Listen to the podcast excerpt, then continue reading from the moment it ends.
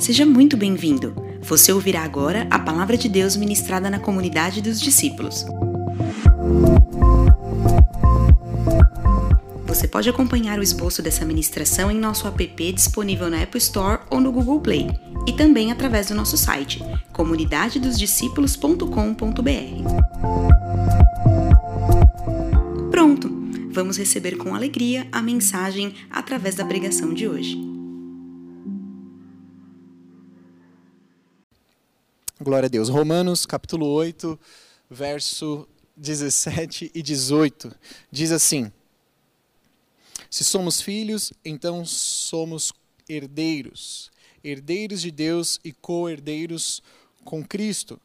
Se de fato participamos dos seus sofrimentos, para que também participemos da sua glória. Repetindo aqui, se de fato participamos do seu sofrimento, para que também participemos da sua glória e o 18, considero que os nossos sofrimentos atuais não podem ser comparados com a glória em que em nós será revelada.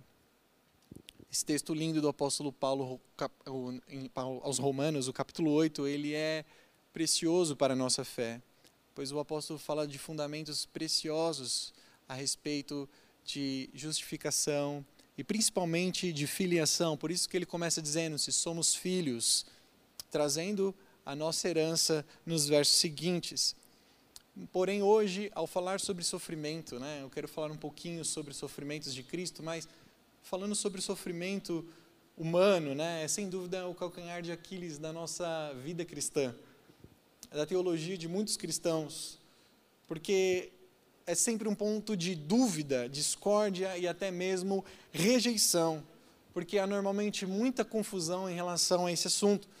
Por exemplo, há pessoas que acreditam que por Cristo ter vencido na cruz, e nós lemos vários textos, inclusive em Romanos, a respeito disso, então somos mais do que vencedores. E se somos mais do que vencedores, não assumimos derrota, não assumimos sofrimento. Se estamos passando por sofrimentos, significa que é falta de fé ou é obra maligna porque não temos fé, não estamos em Cristo, enfim, uma série de coisas.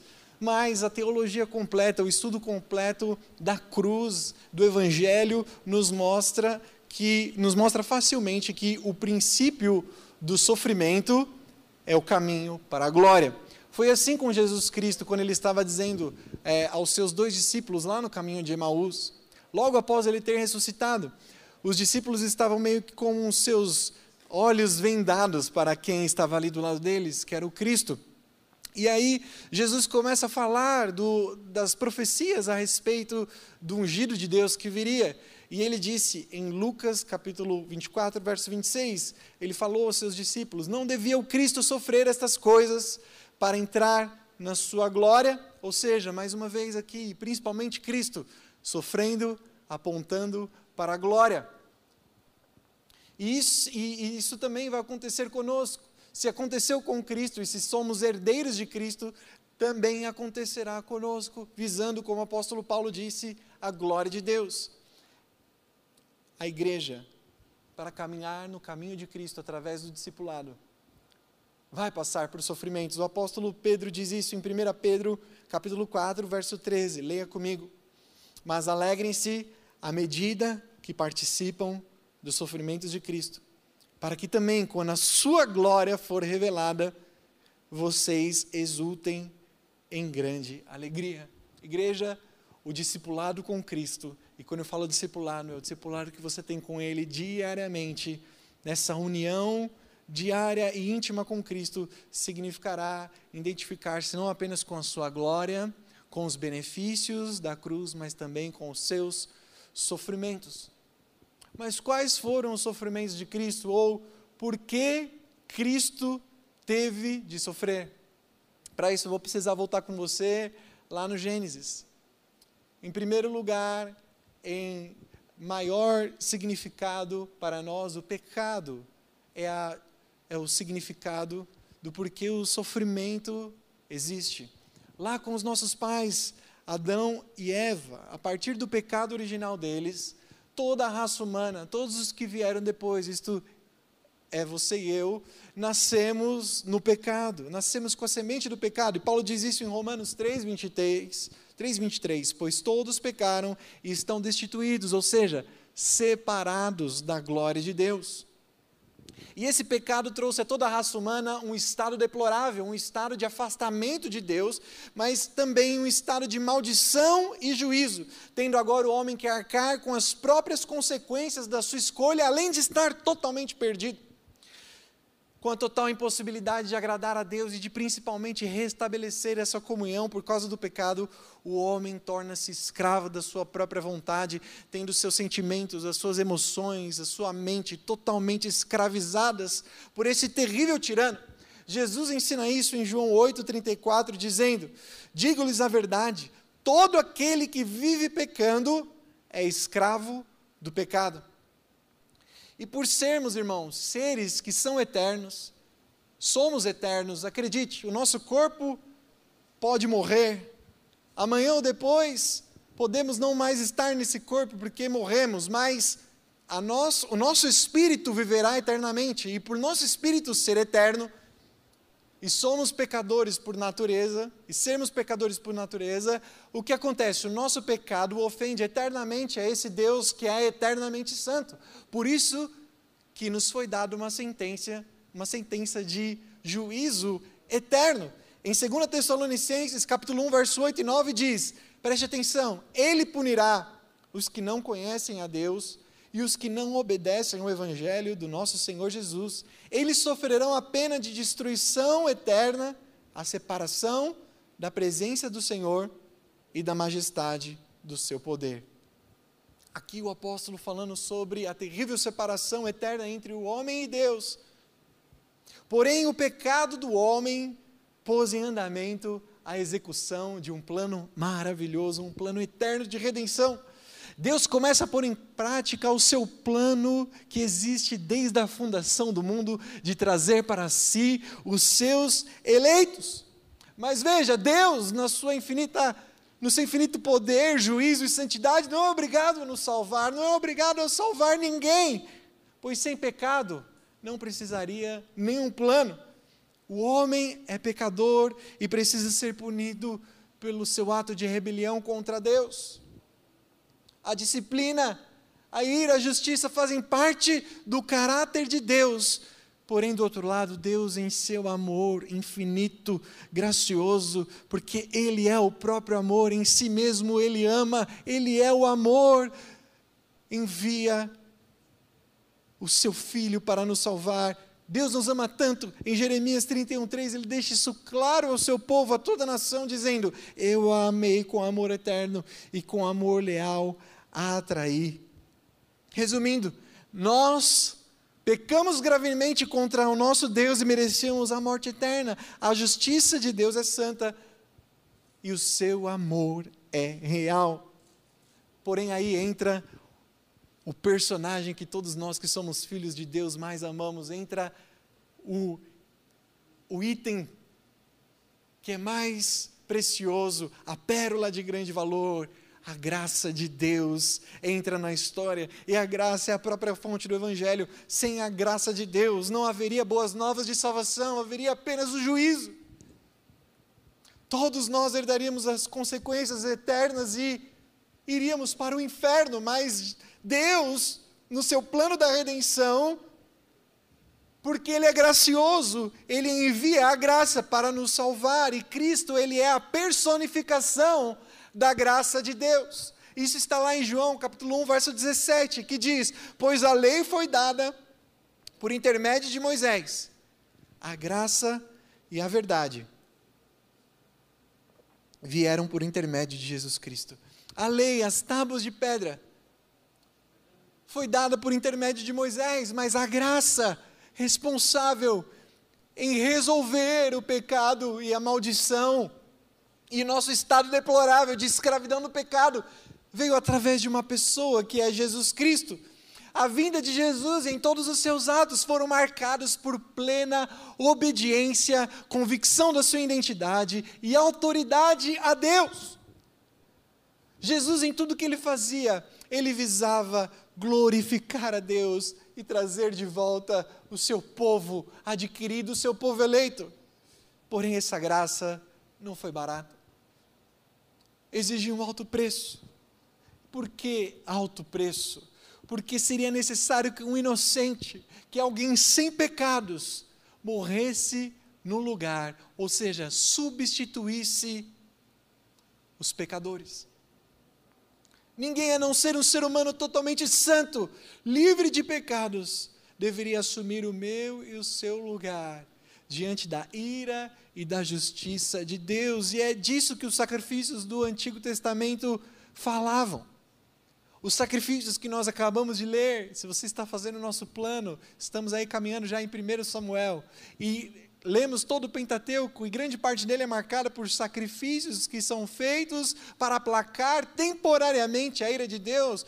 Os cordeiros, as ovelhas, as pombinhas, tudo que era sacrificado diante do altar aplacava, perdoava temporariamente pecados, não era o suficiente ainda. E o pecador, ele não, ele não, é, como eu posso dizer que ele não colocava sua fé simplesmente só naquele sacrifício, a salvação não vinha só naquele sacrifício, mas vinha no Cordeiro. Ele deveria olhar para o Cordeiro de Deus que viria e tiraria o pecado de uma vez por todas, um único sacrifício, o pecado de toda a humanidade. No momento do sacrifício, perante ali o altar, diante do sacerdote, o pecador colocava as suas mãos na cabeça do animal, passando para ele a sua culpa, para que o animal morresse no seu lugar. Isso se chama expiação. É uma substituição. E é por isso que Cristo sofreu um sofrimento que eu, você e nem ninguém na história da humanidade jamais sofrerá. E os sofrimentos de Cristo começam a ficar evidenciados mais claramente para nós quando lemos a história de Cristo no Getsemane. Ele havia participado da ceia com os seus discípulos e estava no seu momento de última oração. Durante o seu ministério, os evangelistas mostram que Jesus retirava-se durante as madrugadas para orar. Ele estava em constante comunhão com Deus e aqui não foi diferente, porém seria a última vez antes da terrível morte de cruz. E a cena do Getsemane, em que Jesus vai orar pela última vez ali, ele começa a orar e a sua angústia que ele começa a sentir, e se você conhece essa passagem, você sabe que ele começou a se angustiar profundamente. Uma angústia baseada num sofrimento que até então não havia existido, que até então ele não havia sofrido. Veja, Jesus havia sofrido muitas coisas em sua vida até aqui, até este momento. Ele nasceu num lugar insignificante, em extrema pobreza. Depois de ser batizado para começar o seu ministério, ele caminha 40 dias pelo deserto para ser tentado pelo próprio Satanás. A sua própria família o taxou de louco pelo aquilo que ele falava e pelo que ele fazia, ele recebeu falsas acusações diversas vezes e foi comparado com o próprio Satanás. Muitas vezes duvidaram da sua identidade e por isso foi perseguido. Mas o que estava para acontecer, irmãos, o que estava para acontecer ali no Getsemane, o que estava para acontecer naquela cruz era diferente. O Filho de Deus que esteve eternamente ao lado do Pai. Aqui eu quero chamar a sua atenção para isso. Às vezes nós não entendemos a complexidade disso, mas preste atenção aqui, por favor. A eternidade passada, antes da fundação de todas as coisas, a Bíblia nos ensina que só havia a Trindade, o Pai, o Filho, o Espírito Santo em completa e única comunhão. E no meio de toda a graça da Trindade, de todo o amor e de toda a alegria e de todo regozijo transbordante, a criação veio à existência. Por isso eles dizem em todo momento em Gênesis capítulo 1: façamos, haja luz, haja separação entre a terra e os mares, façamos o homem à nossa imagem e semelhança. Deus Pai, Deus Filho e Deus Espírito Santo fazem toda a criação exuberante e maravilhosa para termos comunhão eterna com eles, com a Trindade. Jesus estava acostumado com esse tipo de comunhão, algo glorioso, algo que a nossa mente tem dificuldades em assimilar.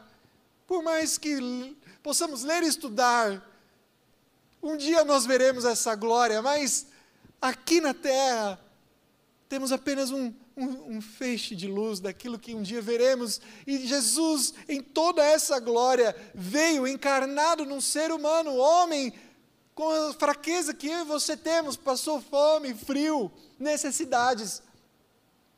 Esse Jesus, que havia estado eternamente ao lado do Pai, abandonou tudo isso. Em Filipenses capítulo 2 diz que ele deixou a sua glória e assumiu uma forma de servo. Veja bem, eu falei sobre a comunhão. E Jesus, mesmo aqui na terra, não deixou de ter comunhão com o Pai. Não é porque ele estava limitado a, a uma carne aqui de essência humana como a nossa, que ele deixou de orar e se comunicar com Deus, e ele nos ensina isso através das orações, e ele faz do seu ministério um aprendizado para nos conectarmos ao Pai em oração, em jejum, expulsando os demônios, pregando o evangelho das boas novas. Ele durante todo o tempo nos ensinava o trabalho que deveria ser feito para todos aqueles que estavam de novo reconectados ao Pai. Mesmo na sua natureza terrena, ele não deixou de ter comunhão com o Pai, um dia, um minuto sequer, mas ele estava ali orando, e a angústia que ele sentia, a dor que ele sentia na sua alma, é pelo que estava prestes a acontecer. Jesus estava prestes a se tornar a coisa mais feia, maligna, suja, ímpia, corrompida, rebelde, horrorosa de toda a criação. Naquele momento ele estava prestes a se tornar, na cruz, um alcoólatra, um ganancioso, um idólatra, um prostituto, um adúltero, um homossexual, um pedófilo, um religioso, um hipócrita, um cobiçoso e tudo mais que somos como seres humanos pecadores. Por isso o reformador Martinho Lutero diz que o que aconteceu, o que estava prestes a acontecer ali, se chama a grande troca. Jesus estava prestes a trocar toda a sua perfeição pela nossa imperfeição. Jesus estava prestes a trocar toda a sua obediência pela nossa desobediência. Jesus estava prestes a trocar toda a sua intimidade com o Pai pelo nosso afastamento e rebeldia para com Deus. Jesus estava prestes a trocar toda a sua bênção pela nossa maldição. Ele estava prestes a trocar a sua vida pela nossa morte. Por isso, ele sofria demais. E isso que eu acabei de dizer está baseado em Isaías 53, 6, que diz: Todos nós, tal qual ovelhas, nos desviamos, cada um de nós se voltou para o seu próprio caminho, e o Senhor fez cair sobre ele a iniquidade, o pecado de todos nós. Por isso, nesse momento no jardim das aflições, lá no Getsemane, ele disse aos seus melhores amigos, Pedro, Tiago e João, ele disse: Orem comigo. Em Marcos capítulo 14, verso 34, a minha alma está profundamente triste numa tristeza mortal. Fiquem comigo e vigiem.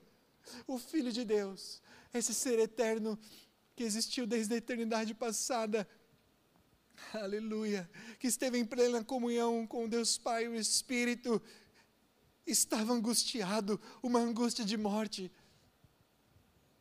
E a sua angústia era tão grande que, lágrimas, suor, de sangue começou a verter da face do nosso Salvador. Os seus, seus vasos sanguíneos da face se romperam e ele começou a suar. Gotas de sangue que caíram no chão, tamanho era o peso e angústia que ele estava sentindo. Naquela noite, os guardas vieram para prendê-lo. pela traição de Judas, que apontou até ele.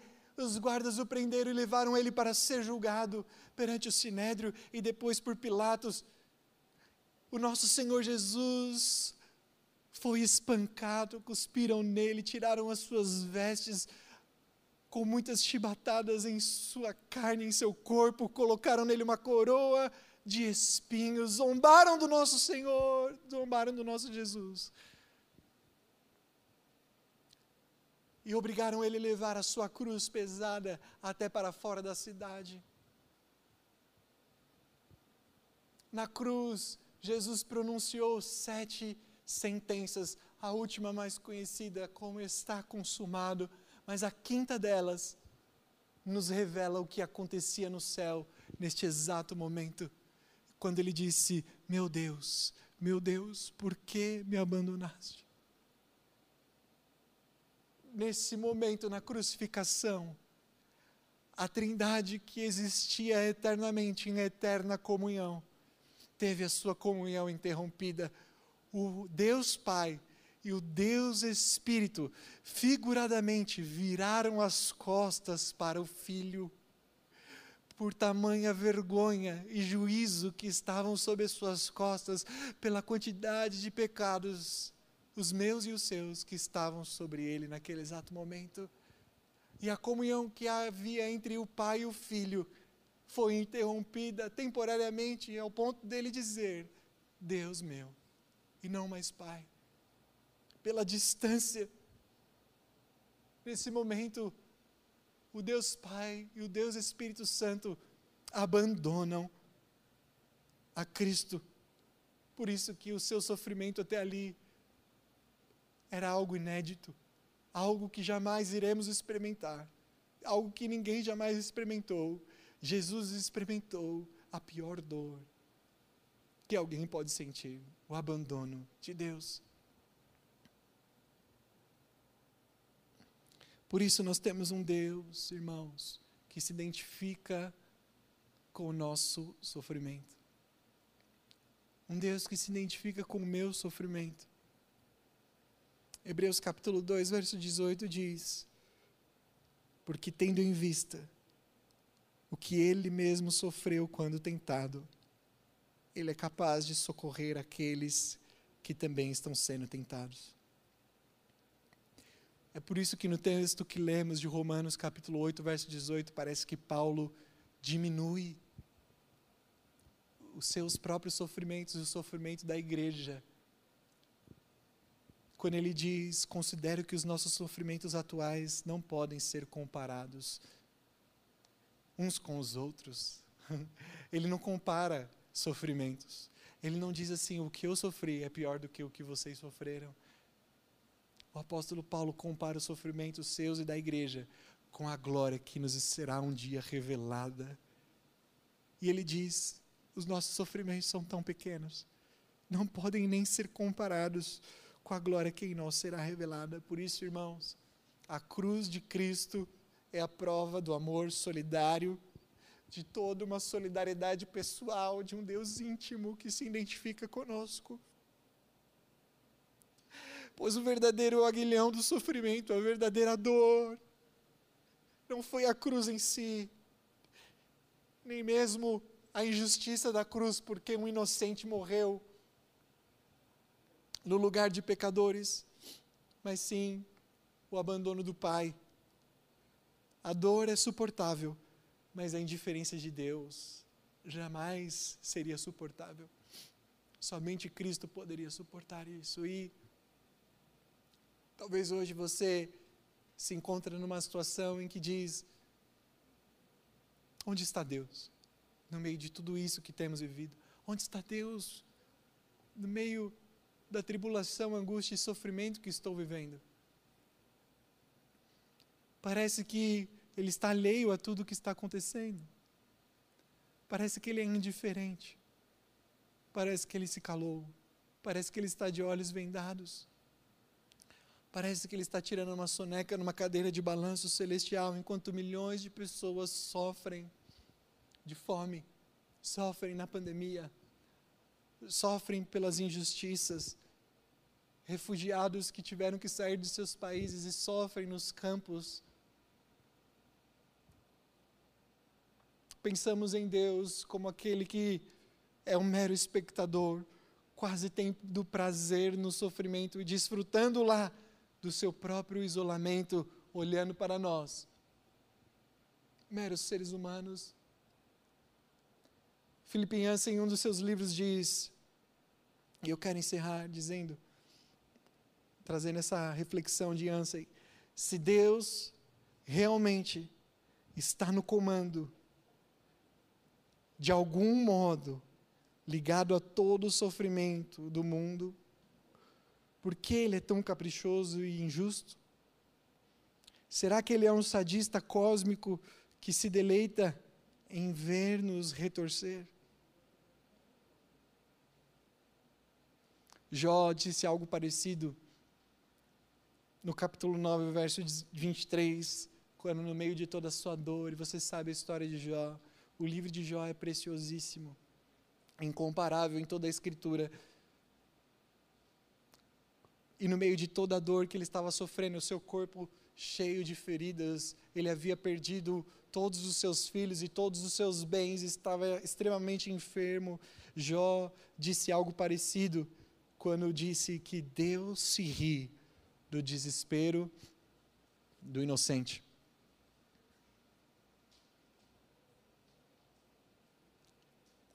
Porém, essa caricatura de Deus, desse Deus distante, desse Deus que está sentado alheio a tudo que está acontecendo, ela é maligna.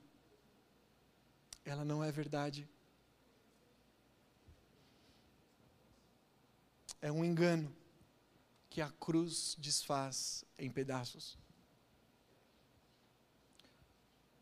Não devemos ver o nosso Salvador numa cadeira de balanço, devemos ver o nosso Deus numa cruz. Aleluia, aleluia. O Deus que nos permite sofrer, Ele próprio sofreu a maior dor que jamais poderíamos conceber, jamais poderíamos assumir. E Ele continua a sofrer conosco até hoje. Quais são os seus sofrimentos? Qual é a dor que você tem sentido nesses dias? Você acha e chega a pensar constantemente que Deus o abandonou? Que Ele não está presente? que ele não quer participar, que ele não se importa. Temos vivido dias em que a fé dos homens tem escorrido pelas mãos. Porque não vem Deus presente. Nós queremos um Deus que responda aos nossos anseios rapidamente, nos dê respostas rápidas e soluções rápidas à nossa dor, porque não gostamos da dor. Mas os sofrimentos que passamos são para nos lembrar do sofrimento maior que existiu na cruz do Calvário. Jesus foi abandonado pelo seu próprio Pai. O nosso Cristo se identifica. Ele se identifica com você. Ele se identifica com as suas dores. Ele não te abandonou. Pelo contrário, Jesus Cristo, seu Filho, foi abandonado esse sim foi abandonado, porque carregou todo o nosso pecado, para que eu e você jamais tivéssemos que, tivéssemos que experimentar a ira e as costas do nosso Pai. Eu gostaria de encerrar falando uma pequena peça de teatro chamado O Longo Silêncio, que diz basicamente tudo isso.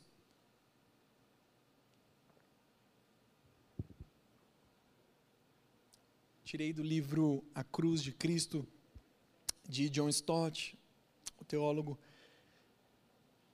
Preste atenção. Diz assim: No fim dos tempos, bilhões de pessoas estavam espalhadas numa grande planície perante o trono de Deus. A maioria fugia da luz brilhante que se lhes apresentava pela frente. Mas alguns grupos falavam animadamente, não com vergonha, mas com fúria, dizendo: Pode Deus julgar-nos? Como pode ele saber acerca do sofrimento? perguntou uma impertinente jovem de cabelos negros. Ela rasgou a manga da sua blusa e mostrou um número que lhe fora tatuado num acampamento de concentração nazista. E dizia: Nós suportamos o terror, nós suportamos espancamentos, tortura e morte. Em outro grupo, um rapaz negro abaixou o colarinho indignado e disse: O que quer dizer isto? mostrando uma horrível queimadura de corda, espancado pelo único motivo de ser preto. Em uma outra multidão, uma colegial grávida de olhos mal criados disse: Por que devo sofrer? murmurou ela. Não foi culpa minha. Por toda a planície havia centenas de grupos como esses, cada um deles tinha uma reclamação contra Deus por causa do mal e do sofrimento que ele havia permitido no seu mundo.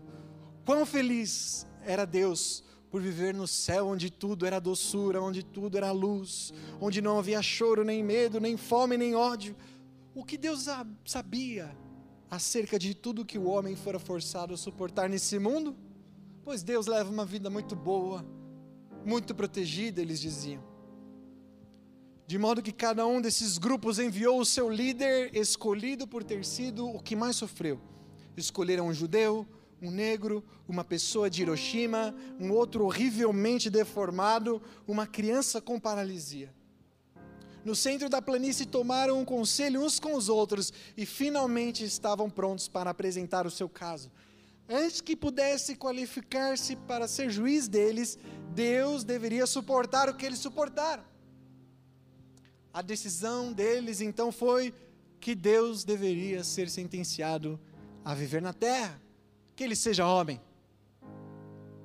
que ele nasça judeu, que haja dúvida acerca da legitimidade de seu nascimento, que lhe seja dado um trabalho tão difícil que ao tentar realizá-lo, até a sua família pensará que ele está louco, que ele seja traído por seus amigos mais íntimos que ele enfrente acusações falsas e seja julgado por um júri preconceituoso e condenado por um juiz covarde. Que ele seja torturado e finalmente que ele conheça o terrível sentimento de estar sozinho. Então que ele morra. Mas que ele morra de tal forma que não haja dúvida de que ele morreu. Que haja uma grande multidão de testemunhas que o comprove. E quando o último acabou de pronunciar a sentença, houve um longo silêncio.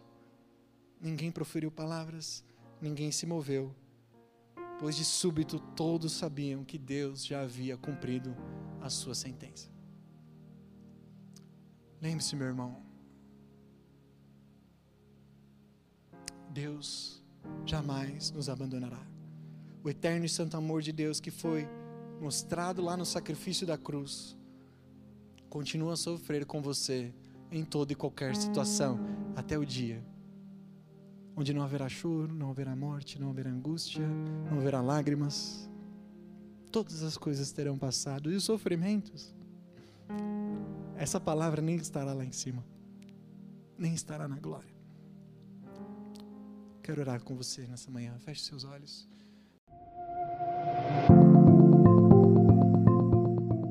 Esperamos que o Espírito Santo tenha inspirado você através dessa palavra. Siga-nos em nossas redes sociais pelo arroba Oficial. Comunidade dos Discípulos, uma família, muitos lugares. Até a próxima!